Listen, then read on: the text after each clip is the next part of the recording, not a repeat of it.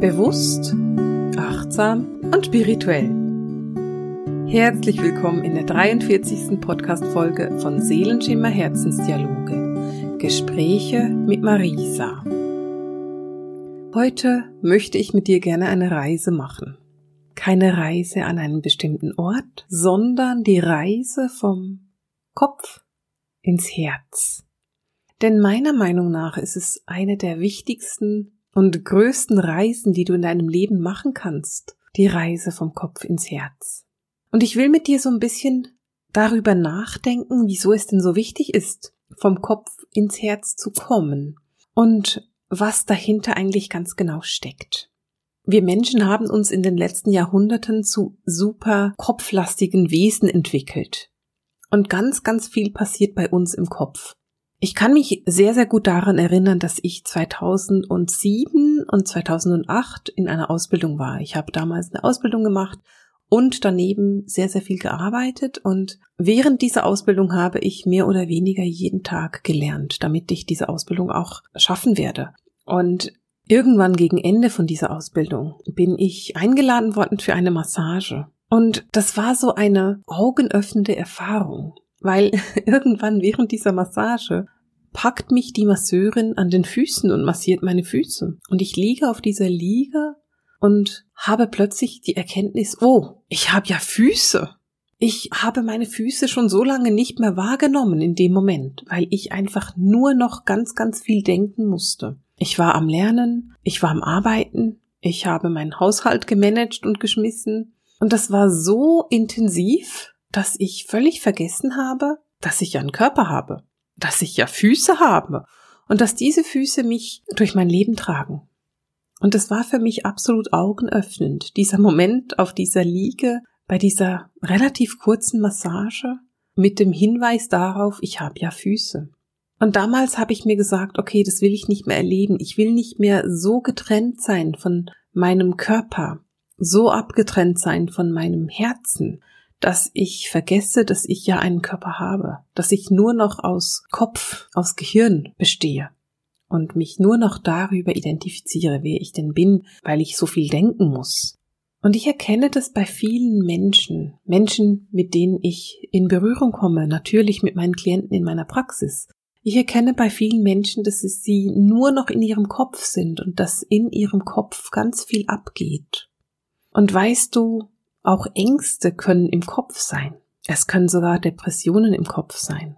Und darum ist es so wichtig, dass du von deinem Kopf ins Herz kommst. Dass du nicht nur aus Kopf bestehst, sondern auch aus Herz und aus Körper. Was ist denn das Erste, was passieren kann, wenn du von deinem Kopf in dein Herzen kommst? Du wirst anfangen, Mitgefühl mit dir selber und Mitgefühl mit anderen zu haben. Nun ist es für Lichtarbeiter gar nicht so schwierig, Mitgefühl für andere zu haben. Vielleicht hast du eine Katze oder ein Hund oder ein anderes Haustier und hast sehr, sehr viel Liebe und Mitgefühl für diese Katze oder diesen Hund. Vielleicht arbeitest du im sozialen Bereich und hast ganz, ganz viel Mitgefühl für deine Patienten oder Klienten. Vielleicht bist du Lehrerin und hast sehr, sehr viel Mitgefühl für deine Schüler. Und du siehst, dass wir überhaupt kein Problem damit haben, Mitgefühl für andere zu haben. Hm, naja, manchmal haben wir es auch. Für viele Lichtarbeiter hingegen ist es echt herausfordernd, Mitgefühl mit sich selber zu haben. Und meiner Meinung nach ist Selbstmitgefühl ein Aspekt der Selbstliebe, der oft vergessen wird. Oft sind wir uns selber gegenüber nicht besonders mitfühlend. Oft sind wir uns selber gegenüber urteilend, streng, manchmal richtiggehend brutal. Und ich möchte dich auffordern, deinen eigenen Gedanken und deinen Selbstgesprächen mal einen Tag lang zuzuhören und dir selber dabei zuzuhören, wie du mit dir sprichst. Sprichst du in Selbstmitgefühl mit dir selber? Oder bist du eher streng und unversöhnlich mit dir selber? Wenn du lernst, in dein Selbstmitgefühl zu gehen, wenn du lernst, dich selber mitfühlend anzunehmen, dann lernst du auch dein Herz und deine Seele wahrzunehmen. Selbstmitgefühl ist ein Schritt in die Empathie. Es ist ein Schritt dahin, empathisch zu sein mit dir selber und natürlich auch empathisch zu sein mit anderen. Es ist aber auch ein Schritt dahin, deine Seele wirklich wahrnehmen zu können. Denn wenn du immer streng zu dir selber bist, wenn du relativ bösartig mit dir selber sprichst, naja, wie sollst du denn da deine Seele wahrnehmen können? Deine Seele brüllt dich nicht an. Und deine Seele schreit auch nicht zurück, wenn du sie anschreist. Und wenn du grob mit dir selber umgehst, dann wird deine Seele nicht laut werden und sagen, hör mir jetzt zu, sondern sie wird einfach nur leise werden und sich wünschen, dass du ihr zuhörst. Und indem du von deinem Kopf in dein Herzen gehst, auf deiner Reise, gehst du ins Selbstmitgefühl und du gehst dahin, wo du deine Seele sehr, sehr gut wahrnehmen kannst. Wie du ja weißt, lebe ich ein Leben der Spiritualität. Und nein, auch mir fällt es nicht immer leicht, im Selbstmitgefühl zu sein. Ich will aber gar nicht darauf hin. Ich will auf einen anderen Punkt hin. Indem ich ein Leben in der Spiritualität lebe, bin ich natürlich sehr verbunden mit meinen Geistführern und mit den Geistführern meiner Klienten und Studenten. Und eine der Fragen, die mir immer wieder gestellt wird, ist die Frage, ja, wie, wie nimmst du denn die eigenen Antworten wahr? Wie nimmst du denn die Antworten für dich selber wahr? Und ich sage darauf immer und immer wieder, ich frage die geistige Welt nie was für mich. Das ist nicht meine Aufgabe. was bringt's mir denn? Weil ich würde den Antworten sowieso nicht vertrauen. Weil wenn du was für dich fragst, dann hat es ja ganz viel mit Ängsten zu tun. Mit, stimmt es jetzt wirklich, was ich da wahrnehme? Aber was ich mache, ist, ich lebe ein Leben, das zutiefst intuitiv ist. Ich habe die Reise vom Kopf ins Herz schon vor so langer Zeit gemacht, dass für mich intuitiv zu leben etwas völlig Selbstverständliches ist und dass ich zu 100 Prozent meiner Intuition folge. Naja, seien wir ehrlich, vielleicht sind es 99 Prozent, vielleicht auch nur 97 aber ich verlasse mich einfach auf meine Intuition. Und ich finde es ganz lustig, weil meine Intuition mich immer dahin führt, wo ich hin soll. Und das ist etwas, was du üben kannst. Ich mache das ganz gerne beim Autofahren. Ich schalte ganz gerne beim Autofahren kein Navi ein, sondern lasse mich einfach führen. Meistens weiß ich grob, in welche Richtung das ich muss. Und ich vertraue dann einfach darauf, dass meine Intuition gut und richtig ist und dass ich dann schon am richtigen Ort ankomme. Interessanterweise komme ich immer am richtigen Ort an. Und natürlich mache ich das nicht immer. Natürlich fahre ich auch mit Navi.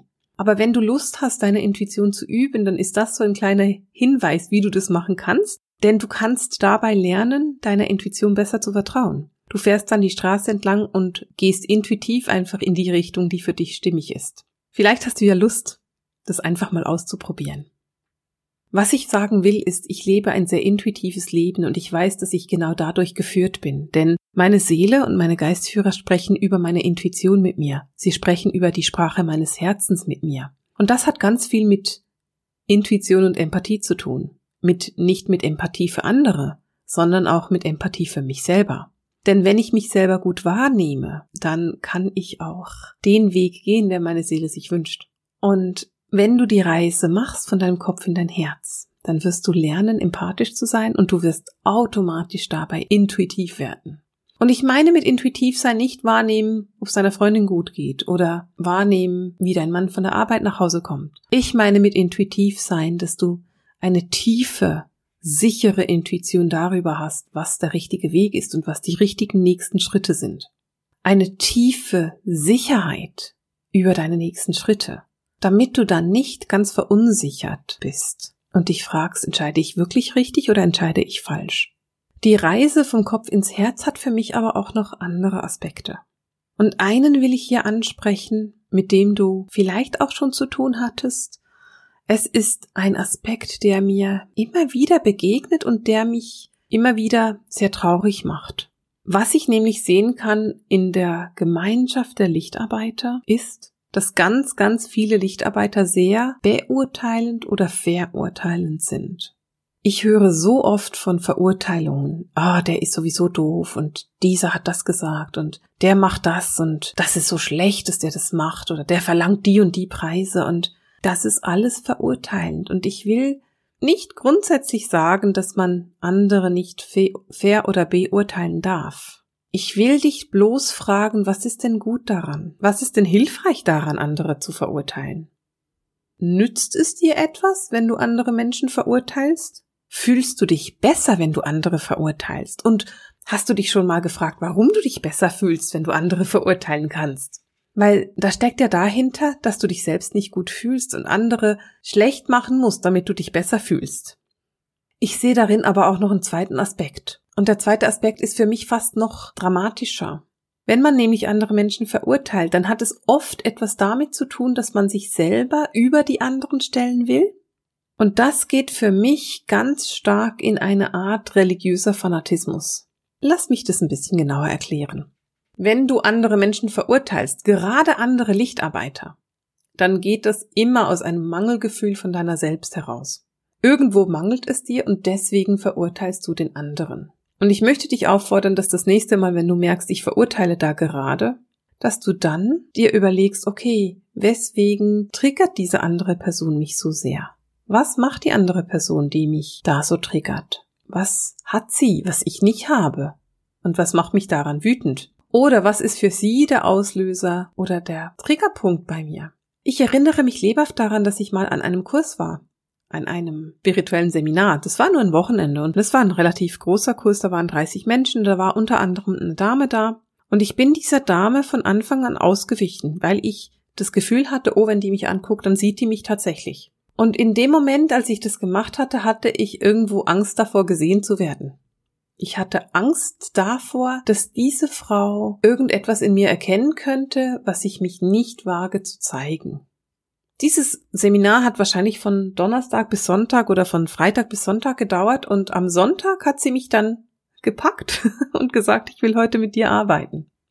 Das ist Jahre her. Ich glaube, das war im Sommer 2012. Und noch heute ist diese Arbeit, die ich mit der Frau machen konnte, eine der besten Arbeiten, die ich je in meinem spirituellen Sein gemacht habe. Gerade weil sie mich gesehen hat, konnte sie wirklich etwas in mir verändern. Sie konnte mir Bilder mitgeben und Lösungsansätze, die für mich absolut beeindruckend waren und die ich noch heute nutze, obwohl das acht Jahre her ist. Und ich bin ihr noch heute dankbar dafür, dass sie sich von meiner Verurteilung nicht hat zurückweisen lassen, dass sie sich von meinem Urteil über sie nicht hat beeindrucken lassen. Und weißt du, ich habe das natürlich nicht ausgesprochen, aber ich habe es ja trotzdem gefühlt. Und wenn du in die Beurteilung gehst, dann kann die andere Person das energetisch wahrnehmen. Gerade eine Person, die spirituell unterwegs ist, eine Lichtarbeiterin, ein Lichtarbeiter, nimmt auf jeden Fall wahr, ob du sie verurteilst, weil du würdest es ja auch wahrnehmen. Diese Reise vom Kopf ins Herz, das ist eine Reise der Verbindung, eine Reise, die verbinden soll. Indem du in das Urteil gehst, gehst du aber aus der Verbindung raus. Du bist dann nicht mehr in der Verbindung, sondern du bist in der Trennung. Und in die Trennung zu gehen, ist das wirklich verdrehteste, was wir machen können. Wir leben im Moment an einem so elementaren Punkt in unserer Entwicklung, dass Trennung garantiert nicht hilft. Verbindung hilft, Verständnis hilft und Mitgefühl hilft. Und nein, glaube bitte nicht, dass ich alles als gut empfinde, was andere Menschen machen. Ich empfinde überhaupt nicht alles als gut, was andere machen. Das ist für mich blinde Esoterik. Wenn ich zu allem Ja und Amen sagen würde, dann würde ich ja zu allem einfach keine Meinung haben und für alles denken, oh, alles ist gut, alles ist richtig, so wie es ist. Nein, das ist es nicht. du kennst mich ja inzwischen. Nein, das ist es überhaupt nicht. Ich habe eine Meinung. Und ich finde es komplett in Ordnung, eine andere Meinung zu haben. Und ganz ehrlich, ich hoffe, du hast auch andere Meinungen. Und ich hoffe auch, dass du nicht immer einverstanden bist mit dem, was ich sage. Aber dann können wir uns doch einig sein, dass wir uns uneinig sind. Wir können doch uns darauf einigen, dass wir uns nicht einigen können. Und dabei lassen wir dann uns beiden den Weg. Wir lassen uns beide die Freiheit, uns uneinig zu sein. Nicht der Meinung der anderen Person zu sein bedeutet ja nicht unbedingt, dass man die andere Person von der eigenen Meinung überzeugen muss, sondern es bedeutet ganz einfach, dass wir nicht der gleichen Meinung sind. Und das ist wichtig. Es ist wichtig für deine Entwicklung, denn indem du erkennst, dass du nicht der gleichen Meinung bist wie die andere Person, erkennst du auch, was du eigentlich bist. Du erkennst, wer du bist. Und du erkennst, was für deinen Weg richtig und wichtig ist. Und das ist etwas, was ich unheimlich schön finde. Es ist etwas, was ich bereichernd finde, weil du dabei dich selber besser kennenlernst. Und das sich selber besser kennenlernen ist ja ganz genau diese Reise, die du machst vom Kopf ins Herz. Wenn du eine andere Meinung hast als eine andere Person, dann ist es meiner Meinung nach schlicht herablassend, wenn du denkst, dass deine Meinung die richtige ist und die andere die falsche. Es ist einfach eine andere Meinung. Und ganz ehrlich, ich höre sehr gerne anderen Menschen zu, die eine völlig unterschiedliche Meinung haben als ich, weil ich daraus sehr viel lernen kann und weil ich darauf sehr viel erkennen kann. Ich erkenne dabei, aha, okay, man kann das Leben auch auf diese Art sehen. Und ich erkenne dann aber auch, dass ich sagen kann, ja, ich sehe es einfach nicht so. Aber ich sag's immer wieder, ich bin ein relativ neugieriger Mensch. Ich finde das total interessant, andere Menschen kennenzulernen und zu erkennen, oh, die stehen hier oder da. Das ist für mich sehr, sehr spannend. Indem du erkennst, dass du andere Menschen nicht verurteilen musst, erkennst du auch, dass du deinen Selbstwert wahrnehmen kannst, ohne dass du andere in deinem Umfeld klein machen musst. Lass mich das ein bisschen genauer erklären. Wenn dein Selbstwert schön und gut und groß ist, dann musst du die anderen Menschen in deinem Umfeld nicht künstlich klein halten, weil du bist ja schon in deinem Wert, du erkennst ja schon, was du wert bist. Und darum dürfen die anderen Menschen in deinem Umfeld genauso viel wert sein. Es ist völlig egal, wie viel sie wert haben, denn du erkennst deinen eigenen Wert. Und du musst sie nicht tiefer machen, als sie sind, damit du deinen eigenen Minderwert nicht an angucken musst. Das ist vielleicht ein bisschen schwierig und ich will es ein bisschen genauer erklären. Minderwertigkeitskomplexe, sag mal, ist das ein Wort, das man heute noch braucht? Das ist so ein Wort der 90er. Bist du auch mit dem aufgewachsen? mit dem bin ich aufgewachsen. Mit 15 hatte alles und jeder Minderwertigkeitskomplexe. Wegen diesem und jenem. Heute hört man dieses Wort gar nicht mehr so viel.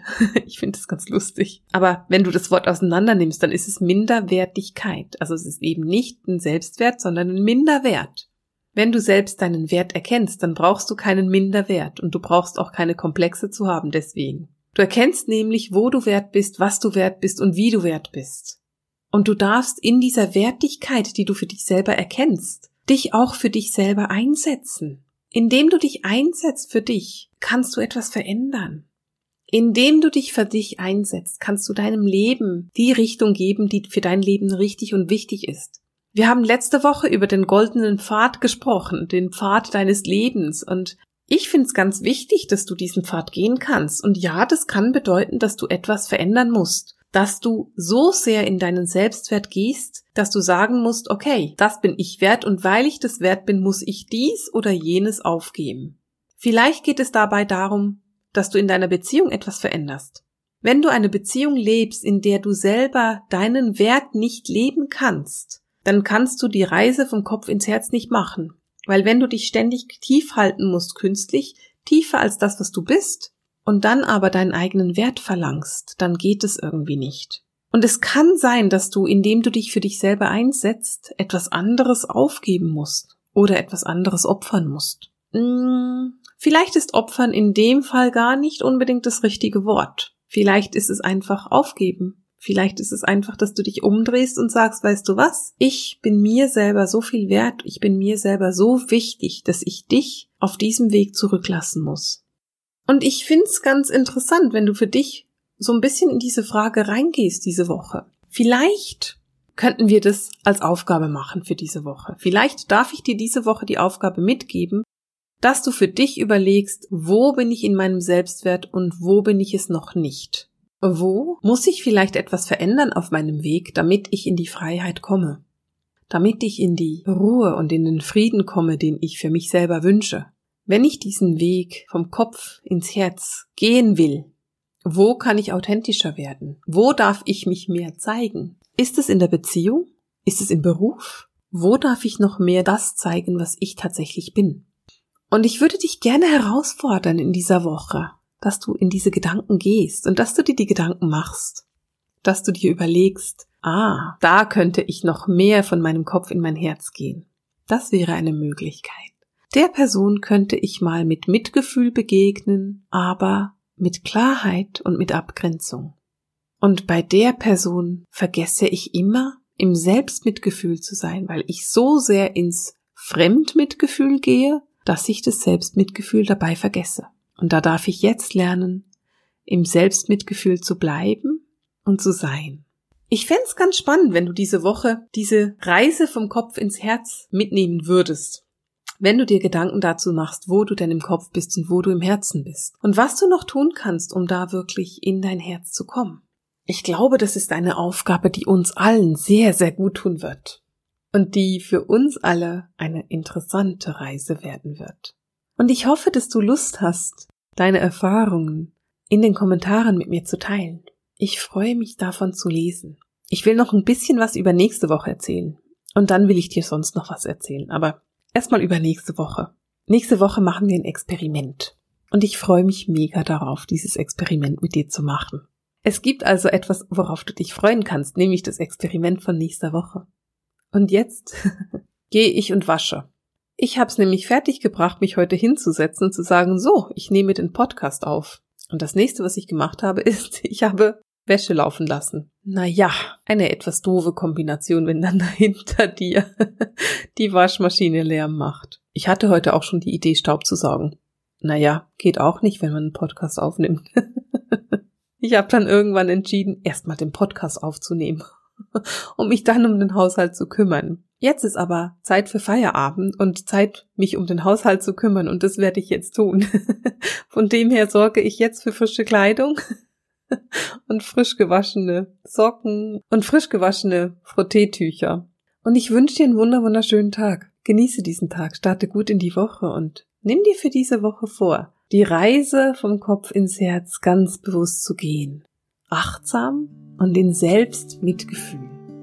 Und in dem Sinne möchte ich mich für diese Woche von dir verabschieden. Mit dem Seelenschimmer Herzensdialog, den Gesprächen mit Marisa. Alles Liebe!